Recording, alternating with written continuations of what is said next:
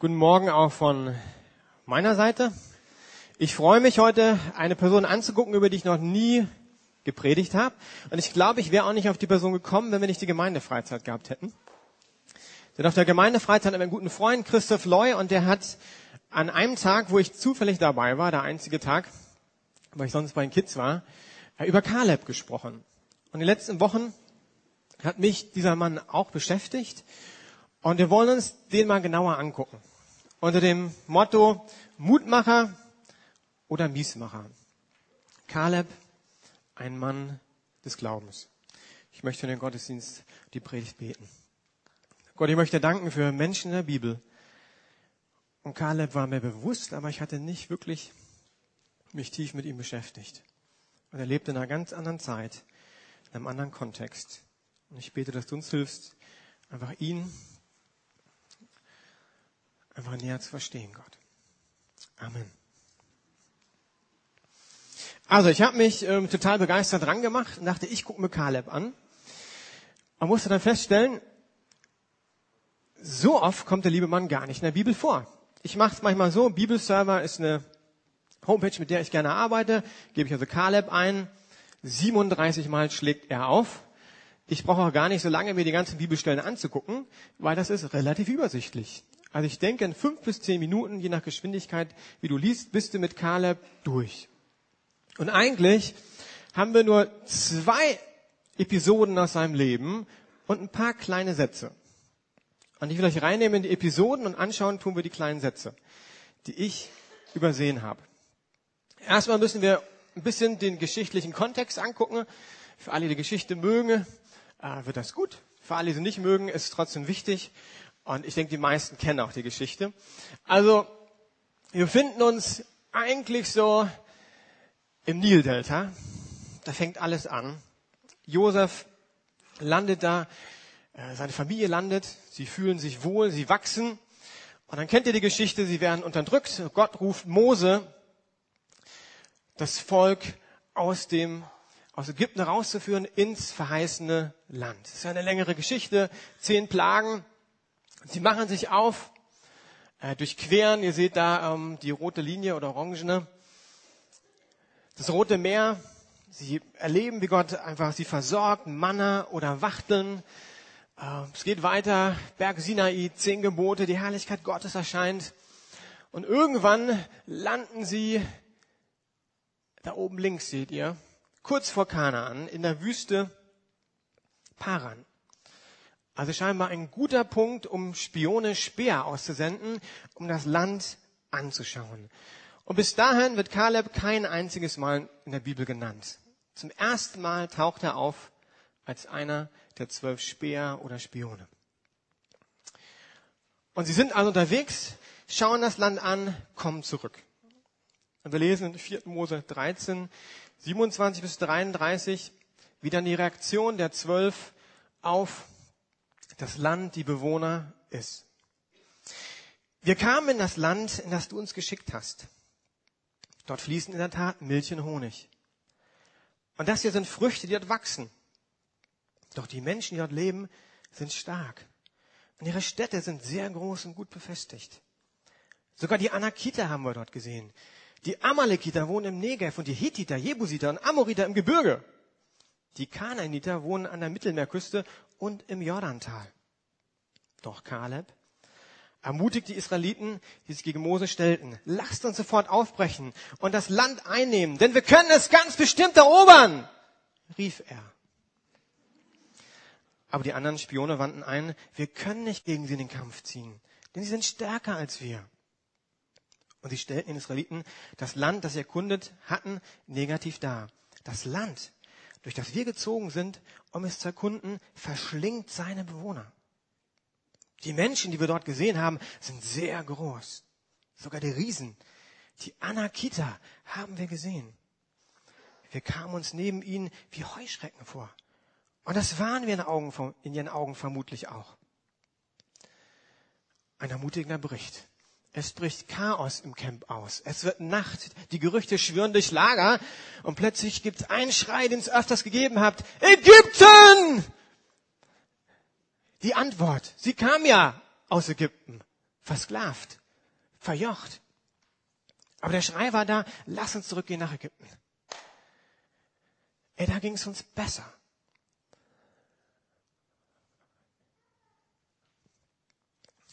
Josua und Kaleb haben probiert, alles reinzuwerfen.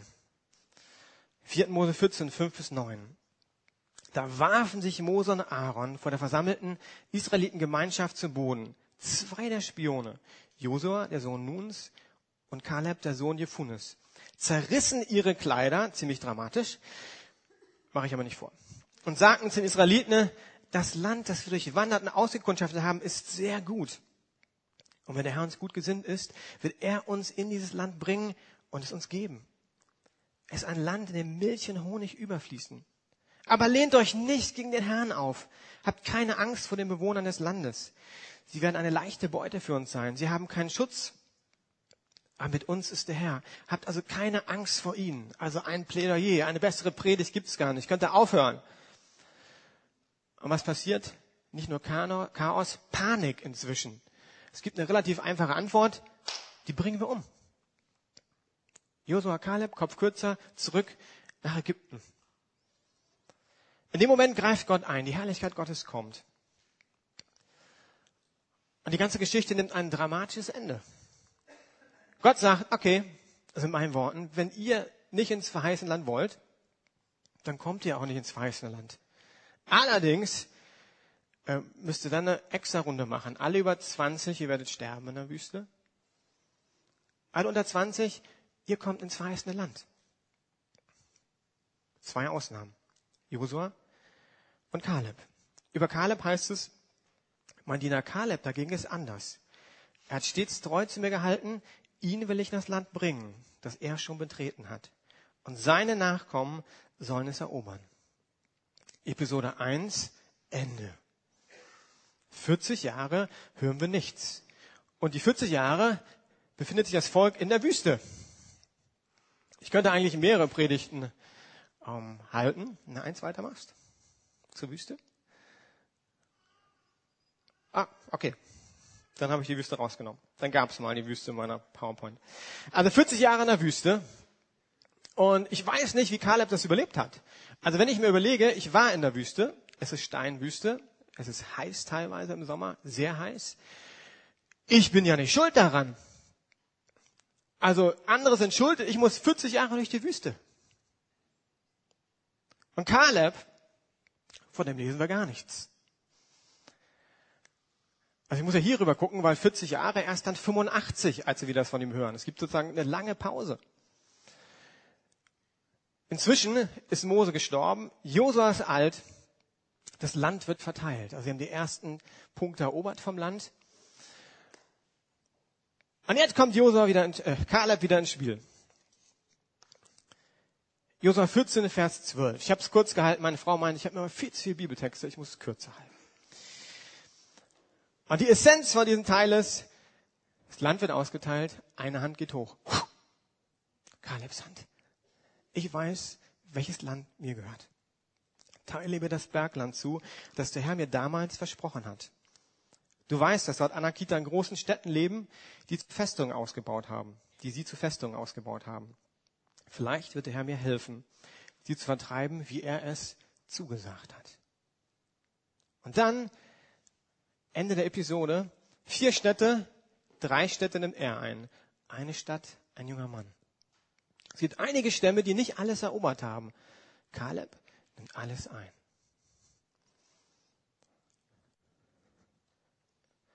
Ein Mann, wo ich gesucht und geguckt habe, es gibt ja viele Männer und Frauen Gottes in der Bibel, ich habe nirgendwo sowas Negatives gefunden. Ist ja kaum zu glauben. Lass mal die Eigenschaften anschauen. Da sehe ich ähm, ein weiter. Glaube, Mut, das Gottesfurcht, schon relativ jung in seinem Leben, ja, man. Ah, warte mal.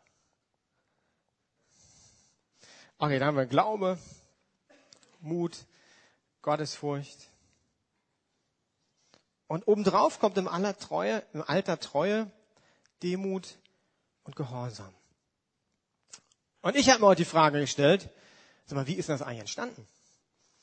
Wir könnten jetzt über Glaube reden und Gottesfurcht und so weiter. Ich habe mir die Frage gestellt, ja, wie ist es denn passiert, dass er im Gegensatz zu den anderen zehn diese Aspekte hatte? Ja, ein weiter. Genau. Und da gibt es einen Vers in 4. Mose 14, 24. Gibt es ein paar Verse, die über Kaleb ganz viel aussagen. Und ich glaube, da hängt der Schlüssel drinne, warum Kaleb anders als die anderen zehn im Glauben reagieren konnte. Aber mein Knecht Kaleb, weil ein anderer Geist in ihm war und er mir völlig nachgefolgt ist, ihn werde ich in das Land bringen, in das er hineingegangen ist, und seine Nachkommen sollen es besitzen. Weil ein anderer Geist in ihm war. Also irgendwas war da mit Kaleb komplett anders. Und dem bin ich mal nachgegangen und gefragt, was könnte das bedeuten? Was, was meint die Bibel da? Ein anderer Geist. Was ist der Heilige Geist? Haben die anderen zehn nicht einen Heiligen Geist gehabt? Nee, da kam erst Pfingsten. Und dann gab es Auserwählte, die auch irgendwie Gottes Geist hatten. Aber ich glaube nicht, dass Kaleb, Kaleb den Heiligen Geist hatte, die anderen nicht. Alle zwölf Spione haben das gleiche erlebt. Auszug aus Ägypten, die Wüste und die Wunder. Ja, musst du weiterklicken? Genau, probier mal dran zu bleiben. Ich glaube, der Unterschied ist, dass Kaleb mitten in den kleinen großen Herausforderungen Gott kennengelernt hat. Die zehn anderen, die haben viele Dinge gesehen. Kaleb hat die Dinge gesehen und es hat was in seinem Herzen bewirkt. Es gibt ein altes deutsches Sprichwort, der Groschen ist gefallen. Es kommt noch von so ähm, Parkuhren. Ich habe festgestellt, meine Tochter kennt eine Parkuhr gar nicht mehr. Ne? Also früher gab es tatsächlich so, so, so Parkuhren. Da hat man Geld reingeworfen, rumgedreht, runtergefallen. Ja, der Groschen ist gefallen. Und ich glaube, bei Kaleb war es so,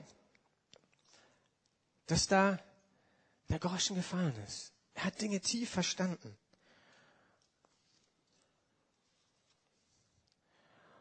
Und ich möchte drei Punkte mit euch anschauen. Vielleicht lassen wir die PowerPoint einfach raus. Wenn wir das nicht hinkriegen, dann stellen wir die ab. Das ist okay. Was lernt Kaleb?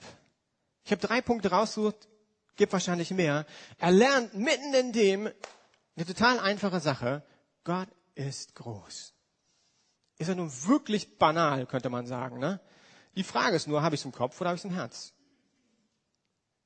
Die zehn anderen Kundschafter die haben ja die Sachen auch erlebt. Hey, Auszug aus Ägypten. Durchquerung des Roten Meeres, Feuersäule, Wolkensäule, Versorgung des Volkes Israel, Wachteln, Manna, die zehn Gebote am Berg Sinai, Beistand im Kampf gegen Völker.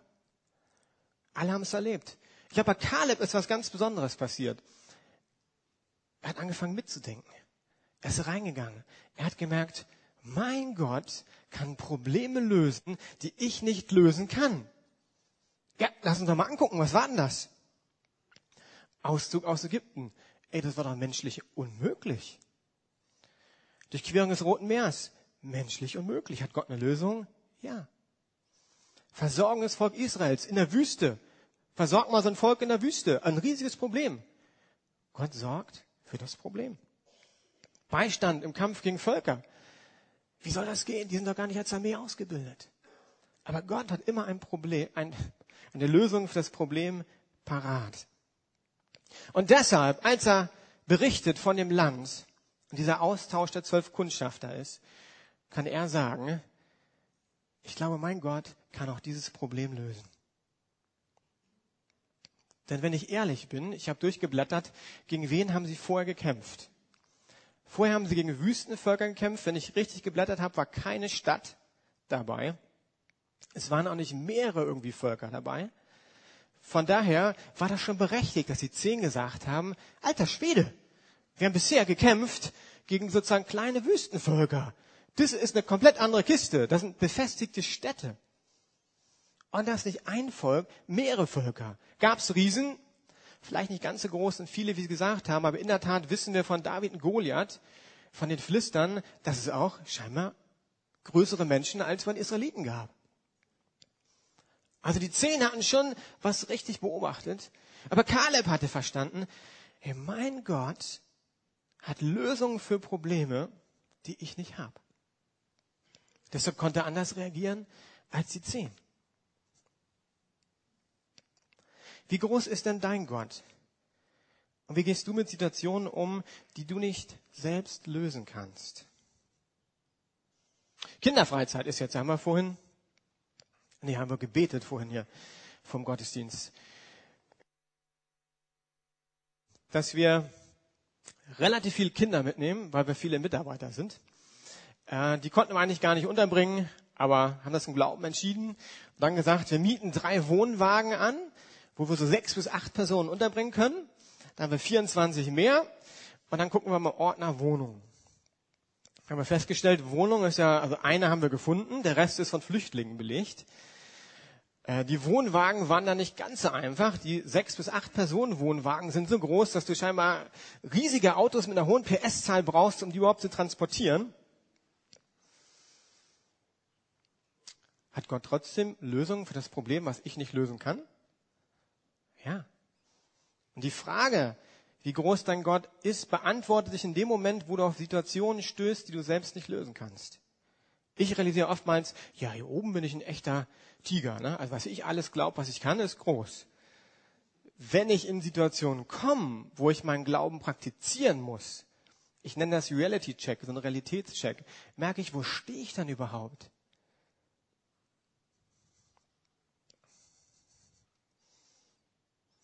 Wenn ich meine Zukunft angucke, ich bin ja schon ziemlich alter Kinder- und Jugendpastor, ne? Wie wird denn das weitergehen? Äh, soll ich bis 67 Kinder- und Jugendpastor werden und bleiben? Ich habe ja einen weisen äh, äh, ehemaligen leitenden Pastor, der jedes Jahr mich gefragt, Klaus, wie sieht's denn aus? Ist da noch Feuer und so? Und das ist eine Frage, wo ich bisher noch keine Lösung drauf habe. Vielleicht werde ich bis 67 Kinder- und Jugendpastor bleiben, vielleicht auch nicht. Aber ich will vertrauen, dass Gott eine Lösung zur richtigen Zeit parat hat. Wie immer sie aussieht. Ich, ich habe ein paar Ahnungen, aber ich weiß es noch nicht komplett, gebe ich zu. Okay, was machen wir jetzt? Ich brauche ja immer ein paar Sachen. Ich glaube, ein Schlüssel ist total einfach. Die Bibel ist manchmal einfach, Freunde. Ja, ich habe zu Hause Playmobil-Figuren unterschiedlichster Größe. Aber ich spiele nicht mehr mit ihnen, außer mit kleinen Freunden. Nicht, dass ihr denkt, ich bin jetzt immer mit Playmo unterwegs. Äh, also was war passiert? Israeliten, scheinbar, etwas größere Anakita und weiß ich was, Philister, wie sie alle hießen. Und Gott. Also wir sollen uns kein Bildnis von Gott machen, einfach von der Größenrelation so ein bisschen. Seht ihr schon, das reicht mir schon, um das zu veranschaulichen.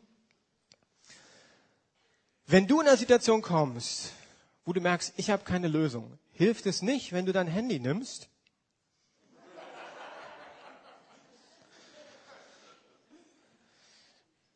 Früher bräuchte man Fernglas, heutzutage nicht mehr.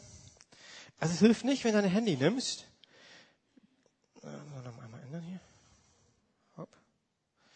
So, das Problem anguckst. Das ist ja, nee, nicht so groß, ne? So, mal ein Foto. Oh, elf Fotos schon gemacht. Boah, ist ja riesig das Problem, ne? Also wenn ich mir den so angucke, ne? Ey, der ist ja, ey, der ist größer als ich. Also wenn ich mir den richtig angucke, ich war auch schon im Plemo-Land, ne? Ey, da gibt's ja riesige Plemo-Teile, ne? Also so, so Monsterteile. Ey, da habe ich doch eine riesige Plemo-Figur. Und anstatt die anzugucken und sagen, ist doch relativ, also ganz schön klein, der Typ hier, ne? Fokussieren wir das Problem, die Herausforderung. Und ich glaube, eine Antwort ist, ist gar nicht so schwer. Ist so einfach, Ey, zu Gott kommen und ihn anbeten. Das haben wir ja heute gemacht. Was ist Anbetung? Ich fokussiere mich auf Gott. Ich konzentriere mich auf ihn. Äh, bei MC, unserer Bibelschule, merke ich immer wieder, und ich gebe zu, ich bin ja älter, aber ich bin auch so, dass meine Gefühle manchmal dominieren wollen. Also meine Gefühle sagen mir, oh, Problem groß, sehr groß. Und dann verpasse ich, zu meinem großen Gott zu kommen. Das packe ich immer weg, ne? weil das Beispiel hat seine Limitierung. Ich will ja kein Playmo-Figur anbeten. Ich verpasse es, zu Gott zu kommen und bewusst auf meinen Gott mich auszurichten. Er hat Lösungen für mein Problem. Wenn du heute hier bist und bist gar kein Christ und fragst dich, ihr hört aber sehr alte Geschichten hier. Das Prinzip dahinter ist uns wichtig. Und wenn du Probleme hast, ich glaube tatsächlich, Gott hat Lösungen für deine Probleme. Ob du Christ oder nicht Christ bist. Ich kann nicht garantieren, ob es die Lösung ist, die du dir vorstellst. Also die Antwort, die du dir vorstellst. Aber er hat eine Antwort. Egal wie nah du Gott bist, Gott hat eine Antwort auf deine Probleme. Erinner dich doch an das Gute, was Gott getan hat.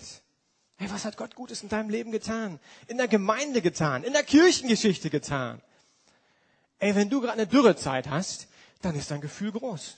Das Gefühl ist Hunger. Mir geht's nicht gut. Und die Wüstenzeiten gibt's tatsächlich im Leben. Erinnere dich daran, was hat Gott Gutes getan? Was hat er meiner Familie Gutes getan? Was hat er meiner Gemeinde Gutes getan? Du kannst die Bibel durchlesen. Und du kannst auch noch Bücher und Biografien von Männern und Frauen Gottes lesen. Also Kaleb lernt, mein Gott ist groß. Und ganz eng verbunden mit dem lernt Kaleb, Gott steht zu seinem Wort. Ich glaube, das haben die anderen zehn Kundschafter irgendwie verpeilt. Ich verpeile es aber auch manchmal, von der will ich es nicht verurteilen. Hey, die zehnte Plage ist mir aufgefallen. Was war denn da? Gott sagt, alle erstgeborenen Söhne werden sterben, es sei denn, ihr bestreicht die Türpfosten mit Blut. Was passiert?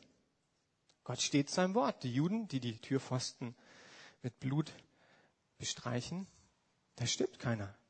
Hey, ist das nicht eine Lektion? Gott sagt was zu, es passiert. Er steht seinem Wort. Da sagt Gott doch auch tatsächlich, also wenn ihr da einmal auszieht, wird so kommen, dass ihr Schmuck und Kleider geschenkt bekommen werdet von euren ägyptischen Nachbarn. Ich weiß nicht, ob ihr darüber schon mal nachgedacht habt. Das sagt Gott an und dann liest man durch, was passiert.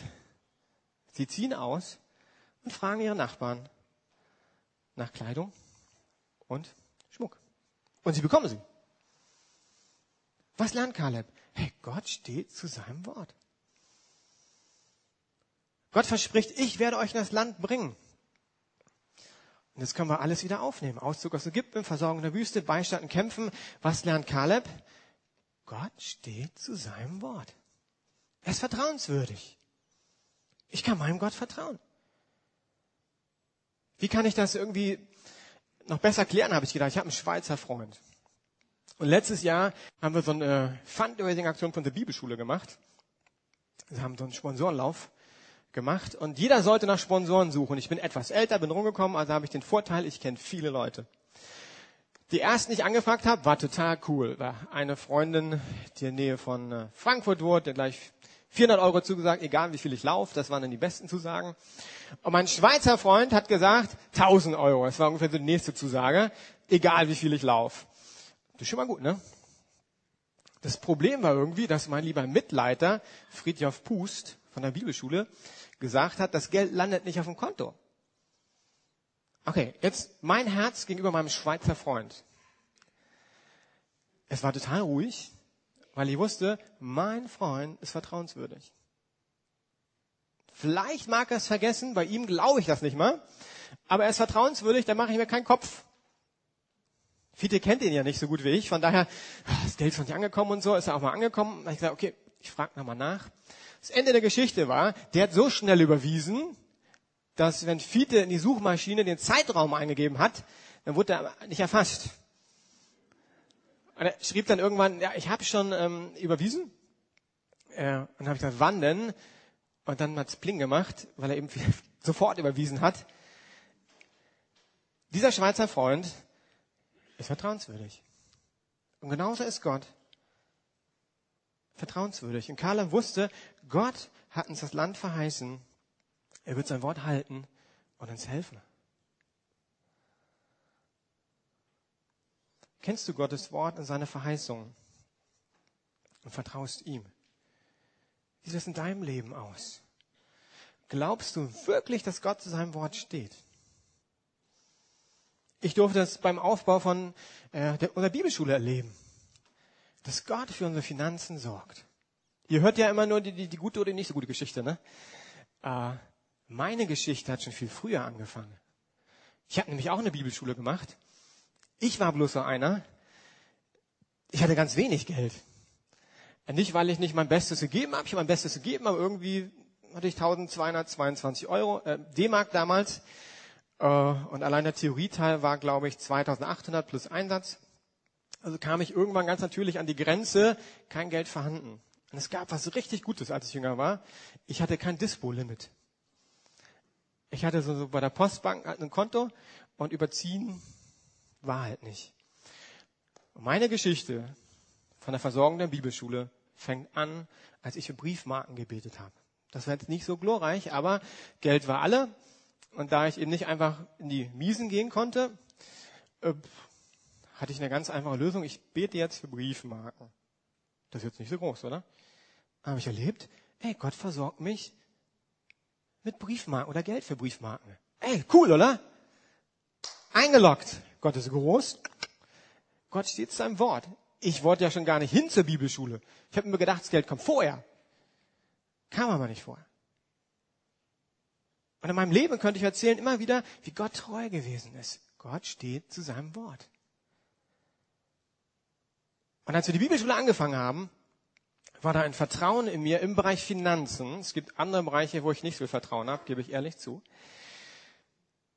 Wo ich gesagt habe, ich mache mir nicht so große Sorgen. Ich habe erlebt, Gott steht zu seinem Wort. Wenn er das wirklich möchte, und nachdem wir gebetet haben und als Leitung eins waren, habe ich empfunden, ja, es ist wirklich von Gott. Also da kann man ja auch vorbeigehen, ne? wenn es nicht Gott ist. Ne? Aber ich war mir relativ sicher, nee, Gott möchte das wirklich. Wurde geprüft von Geschwistern, wurde gebetet von Geschwistern drüber. Und da durften wir leben, ey, Gott versorgt uns. Gott versorgt uns so gut, die 50.000 kann ich verraten, haben wir ein bisschen angegangen, die wir sozusagen als Startspenden haben wollten. Die haben wir noch gar nicht so groß aufgebraucht. Ey, richtig cool. Ähm. Von der, hey, Gott steht zu seinem Wort. Ich habe eine Studentin, inzwischen nicht mehr Studentin, Lehrerin, die Kati, ich weiß gar nicht, ob sie da ist. Ähm, das ist eine junge Dame, die total begabt ist und richtig viel lernt. Wenn es dann aber auf Riptide-Freizeit ging, haben wir ja gerade gehört, Riptide-Freizeit, dann kam sie immer vor, er hat gesagt, du, ich kann nicht mitkommen, ich habe hinterher Klausuren. Bei solchen Kandidaten ist es aber total einfach für mich. Ne? Also die nicht lernen, das ist ein bisschen schwieriger. Aber Sie lernt ja, ich sage Matthäus 6, 33, trachtet zuerst nach dem Reiche Gottes, so wird euch alles andere zuteil. Bist Mitarbeiter bei Riptide. Ich weiß, du hast gelernt. Daran liegt's wirklich nicht. Mach den vertrauensvollen Schritt. Komm mit. Ich kann es nicht garantieren, aber ich gebe ziemlich viele Prozente da rein, dass es gut laufen wird. Und ich sage euch, wir haben das immer wieder vor diversen Freizeiten sind wir es durchgegangen. Und sie hat eigentlich, soweit ich es im Kopf habe, müsst ihr mich korrigieren, immer gut geschrieben. Hey, Gott steht zu seinem Wort. Die Frage ist, kennst du sein Wort? Kennst du die Verheißungen, die Gott in seinem Wort gibt? Ähm, kennst du die persönlichen Worte, die Gott dir gegeben hat? Das passiert nicht automatisch, dass ich Verheißungen in Anspruch nehme. Da muss ich aktiv werden. Und ich glaube, Kaleb hatte das verstanden. Gott steht zu seinem Wort. Und der dritte Aspekt, und wieder das alles so ineinander verwoben, ist eigentlich eine Einpunktpredigt mit drei Unterpunkten. Was lernt Kaleb? Und da habe ich überlegt, soll ich das eigentlich rausnehmen, den Punkt? Weil im 21. Jahrhundert ist der Punkt fast eine Zumutung. Ähm, und ich hoffe, ihr guckt mich nicht gleich an, wie vom anderen Stern. Ich glaube, Kaleb hat gelernt, mein Gott ist heilig. Mein Gott ist heilig. Im Alten Testament gab es ja noch ganz andere Zeiten. Wie war es denn mit den Plagen? Alter Schwede, das ist also,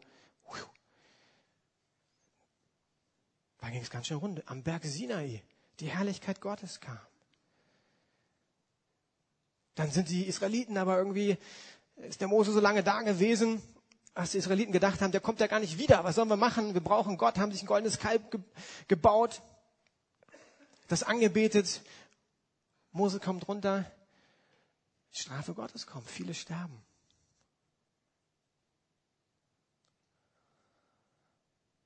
Und da könnten wir Geschichte um Geschichte durchgehen, wo Kaleb merkt, mein Gott ist heilig. Ja, er ist groß, Er steht am Wort, er sorgt für mich, aber er ist auch heilig. Ich habe hier vorne mitgebracht so eine kleine Senfkornbibel heißt das Ding. Ich weiß gar nicht, ob ihr noch Senfkornbibeln kennt. Echt klein. Heute habe ich Probleme, sie zu lesen. Äh, ist total cool, ne? Kann ich hier hinten reinstecken. Die ältere Generation kennt die wahrscheinlich. Es ist eine Senfkorn-Bibel. Wir haben keinen Senfkorn-Gott. Ja? Also Gott ist zwar mit dir, aber Gott hat kein Taschenformat. Und ich bin ja selbst Jugendpastor, von daher habe ich wahrscheinlich auch mitgeprägt an diesem Punkt und falsch geprägt. Natürlich ist Gott liebevoll. Er ist ein Vater. Er sorgt für mich. Habe ich alles erlebt. Aber ich glaube, in dem habe ich verpasst vielleicht mal wieder auch zu wenig. Gott ist heilig, Freunde. Gott ist unser Freund. Aber ich glaube, Kaleb wusste, Gott ist Gott und ich bin Mensch. Es ist gut, Gott zu gehorchen. Was sagt er, als sie die Diskussion als Spione haben? Dieser Satz ist mir auch wichtig geworden. Er sagt, aber lehnt euch nicht gegen den Herrn auf. Ich glaube, dass Kaleb schon wusste, wo es hingeht. Der wusste, ey, das geht richtig gegen die Wand jetzt. Weil das hatte Kaleb ja erlebt. Wenn sich äh, gegen Gott als Volk Israel auflehnen, gab es immer Strafe im Alten Testament, Konsequenz.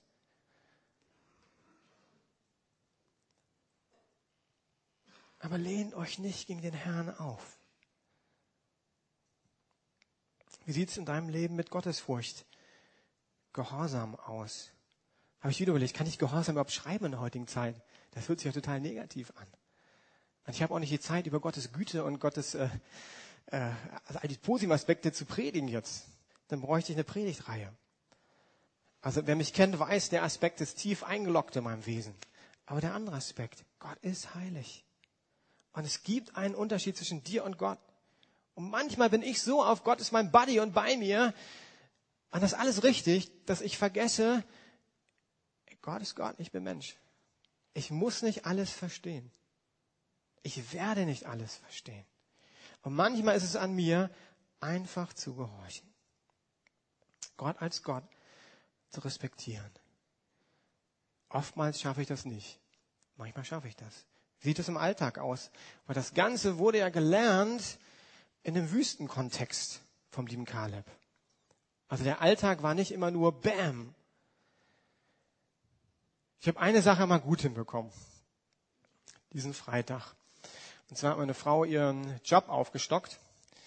Und dann gab es eine kleine Diskussion, wie wir meine Frau besser unterstützen können. Kennt vielleicht der eine oder andere. Ich bin so jemand, okay, lass uns einen Plan machen. Was soll ich machen? Und dann guckt meine Frau mich nochmal an. Siehst du nicht, wenn was gemacht werden muss? Nee, ich sehe nichts. Äh, sagen wir Montag, Mittwoch, Freitag, äh, keine Ahnung, Bad machen. Ich habe Essen machen vorgeschlagen. Das ist voll durchgefallen. Ich habe durch Spezialgerichte, die mache ich immer wieder. Ne? Ähm, und diesen Freitag ist was Gutes passiert. Meine Frau zählte mir auf, was ich alles machen könnte. Ich glaube, es war nicht so wusste. Ich musste ein bisschen schlucken, weil ich wusste, Freitag Teenie Glaubenskurs muss ich noch vorbereiten. Die Predigt muss ich auch noch vorbereiten. Normal ist meine Tendenz, ja, dann muss halt dieser Bereich kürzer kommen, ne, zu Hause. Ich wusste aber, dass Gott, jetzt kommt Gottesfurcht ins Spiel, dass Gott das wichtig ist. War das ein Reden Gottes? Klaus, die in deiner Familie? Nein. So wird es normal auch nicht vorkommen, sondern Gott wird dir was wichtig machen. Und die Frage ist dann, nimmst du Gott ernst? Und ich bin so, manchmal nehme ich ihn ernst, manchmal nicht. Freitag habe ich es geschafft. Ich habe alles durchgeputzt und so weiter, was ich irgendwie machen sollte, war ganz stolz auf mich. Ähm, das Coole kommt jetzt aber. Ähm, am Freitag kommt Tini Glaubenskurs, also ich habe alles vorbereitet, Gas gegeben, waren so wenig da, dass ich gesagt habe, ach, wir machen gar kein Thema, sondern wir haben so Fragen und Antworten gemacht, war total cool. Und dann wollte ich noch ein, ein Mädel abholen, die gerade im Krankenhaus ist. Und da kam der Anruf, dass sie nicht kommen kann. Oh, ich hätte das Thema gar nicht richtig vorbereiten müssen, also hätte ich doch mehr Zeit gehabt. Ist das nicht wieder cool? Ich probiere das zu tun, was Gott als Priorität gibt. Gott stellt sich dazu und äh, schafft irgendwie freie Zeit. Jetzt ein Beispiel von mir, wo es eher schwieriger ist. Ich habe eine echt tolle Frau, die kennt die Bibel auch gut. Die sagt da manchmal, sag mal Klaus, wie sieht's denn aus mit der Sabbatruhe in deinem Leben? Also Sabbat bedeutet, einen Tag in der Woche komplett frei zu nehmen. Manchmal klappt's ganz gut, manchmal nicht. Äh, muss ich ehrlich sagen. Und ich weiß nicht, wann das war in den letzten Wochen, Monaten. Gott ist heilig, Gott ist Gott. Gott sagt, einen Tag Pause. Und ich probiere jetzt seit mehreren Wochen zu gucken, ich möchte einen Tag nicht arbeiten. So, wo ich nicht E-Mails check und möglichst nicht drüber nachdenke. Ähm, und vielleicht gibt es manchmal wirklich ungünstige Konstellationen, aber im Normalfall möchte ich es schaffen. Warum? Ja, Gott ist heilig, hat Gott gesagt, fertig. Da muss ich nicht diskutieren und sagen, ja, aber ich bin Klaus Schröder und ich bin beschäftigt und der Lukasgemeinde läuft nicht alles, wie ich will. Ist, ich soll mich auf Gott konzentrieren. Gott hat Antworten für meine Probleme. Er wird mir helfen, einen freien Tag zu nehmen. Aber ich bin da auf dem Weg. Ich möchte dich ermutigen, wenn du Gottes Impulse spürst, geh denen nach. Natürlich musst du prüfen, aber geh denen nach. In einem Artikel habe ich gelesen, wenn das ein Impuls ist, wo du denkst, der ist nicht so dramatisch, geh sofort nach. Wenn du länger nachdenkst, machst du es wahrscheinlich nicht. Und wenn du merkst, du hast Probleme damit, ja, dann geh doch zum Bruder und der Schwester und bekenn die einfach. Also ich bekenne, ey, meinem Zweierschaftspartner, das mache ich aber normal nicht so, einfach Dinge beim Namen nennen. Ich sündige regelmäßig, ich, ne, ich halte nicht die Sabbatruhe. Das wäre ein ordentliches Bekenntnis vom Zweierschaftspartner. Und wenn du merkst, dir fällt schwer, sei da einfach ehrlich. Nicht so rumgurken wie ich manchmal, ja, oh, Von der Kaleb lernte in der Wüste, im Alltag Gott kennen. Ich glaube, er lernte, Gott ist groß, Gott steht seinem Wort, Gott ist heilig. Und daraus resultierte Glauben, Mut, Vertrauen, Gottesfurcht, Demut, Gehorsam. Und ich glaube, dass Gott im Alltag mit uns die Dinge lernen möchte. Die fangen nicht groß an, wie mit der Briefmarke. Und das ist meine Ermutigung heute Morgen. Checkt da mal eure Herzen. Checkt immer in der Woche, wie reagiere ich auf Herausforderungen. Und dann nehmt euch Zeit, auf Gott zu gucken und auf einen göttlichen Weg zu reagieren. Und ein zweiter Aspekt, den ich immer nur ganz kurz anreiß. Ähm, das Coole ist, ich habe jetzt sehr viel über persönlich Gott erleben gesprochen, dass wenn du mal die Situation vom Volk Israel anguckst, haben die im Kontext gelernt von einem Volk, von einer Gemeinschaft. Und neben dem Persönlichen gibt es zum Beispiel Lukas-Gemeinschaft. Und die zehn waren irgendwie nicht wirklich drinne. Die zwei ja, Mose und ein paar andere wahrscheinlich auch. Und warum sage ich das noch? Ähm, wir werden ja bald einen zweiten Gottesdienst haben und es werden in den nächsten ein, zwei Jahren viele Dinge auf uns zukommen. Und weißt du was? Die gute Nachricht ist gut, du kannst Gott an dem erleben. Aber du kannst auch Gott nicht erleben in dem. Ne? Also es können ein paar Leute sein, die voll da reingehen und du guckst zu, bist noch ein Beobachterposten. Ähm, ich übertreibe jetzt mal, ne? Daumen hoch, Daumen runter, wie läuft? Zweiter Gottesdienst startet. Boah, ist das schlecht besucht? Habe ich doch gesagt, oder? Ja, das habe ich doch gesagt. Dann gehst du nächsten und sagst, ey, da haben wir doch drüber gesprochen, ja? Volker, weißt noch? Und mit dem Essen, ey, ich habe da auch gesagt, das klappt nicht. Nach dem zweiten Gottesdienst kein richtiges Essen, kommt keiner. Ey.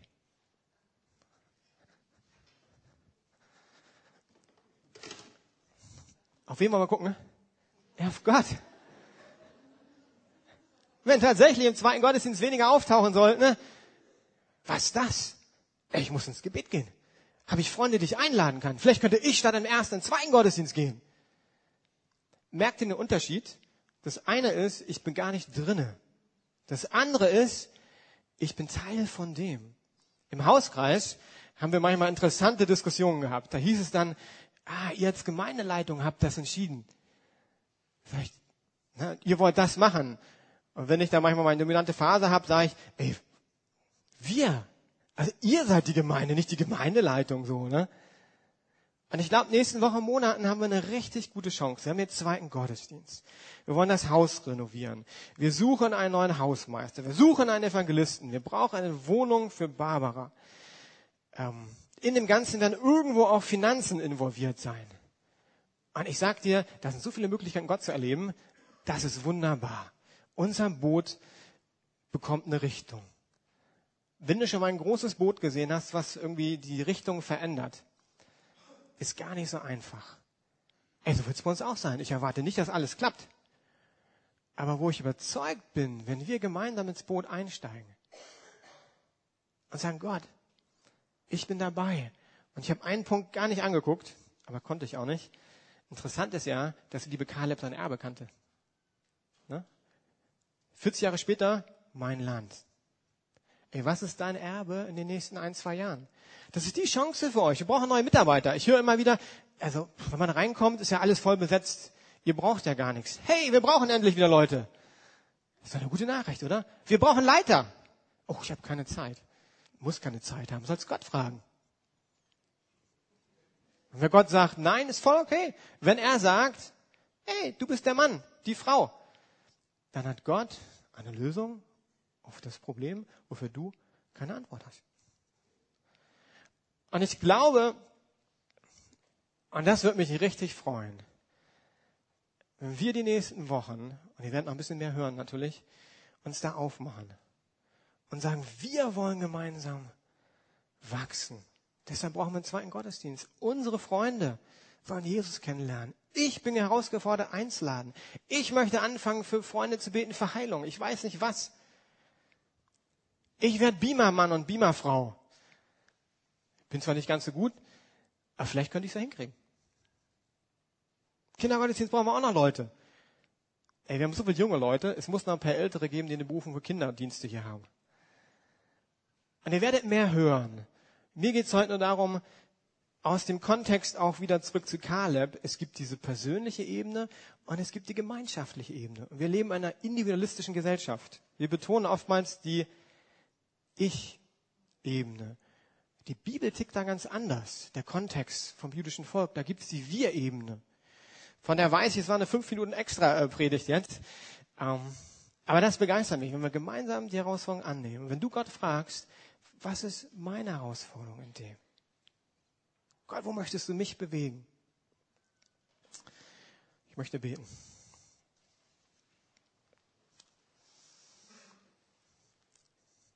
Gott, ich möchte einfach danken für einen Mann wie Kaleb,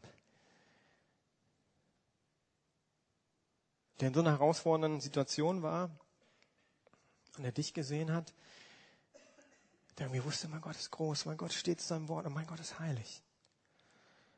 Und du weißt, wo jeder Einzelne hier im Raum steht. Und ich möchte so beten, dass,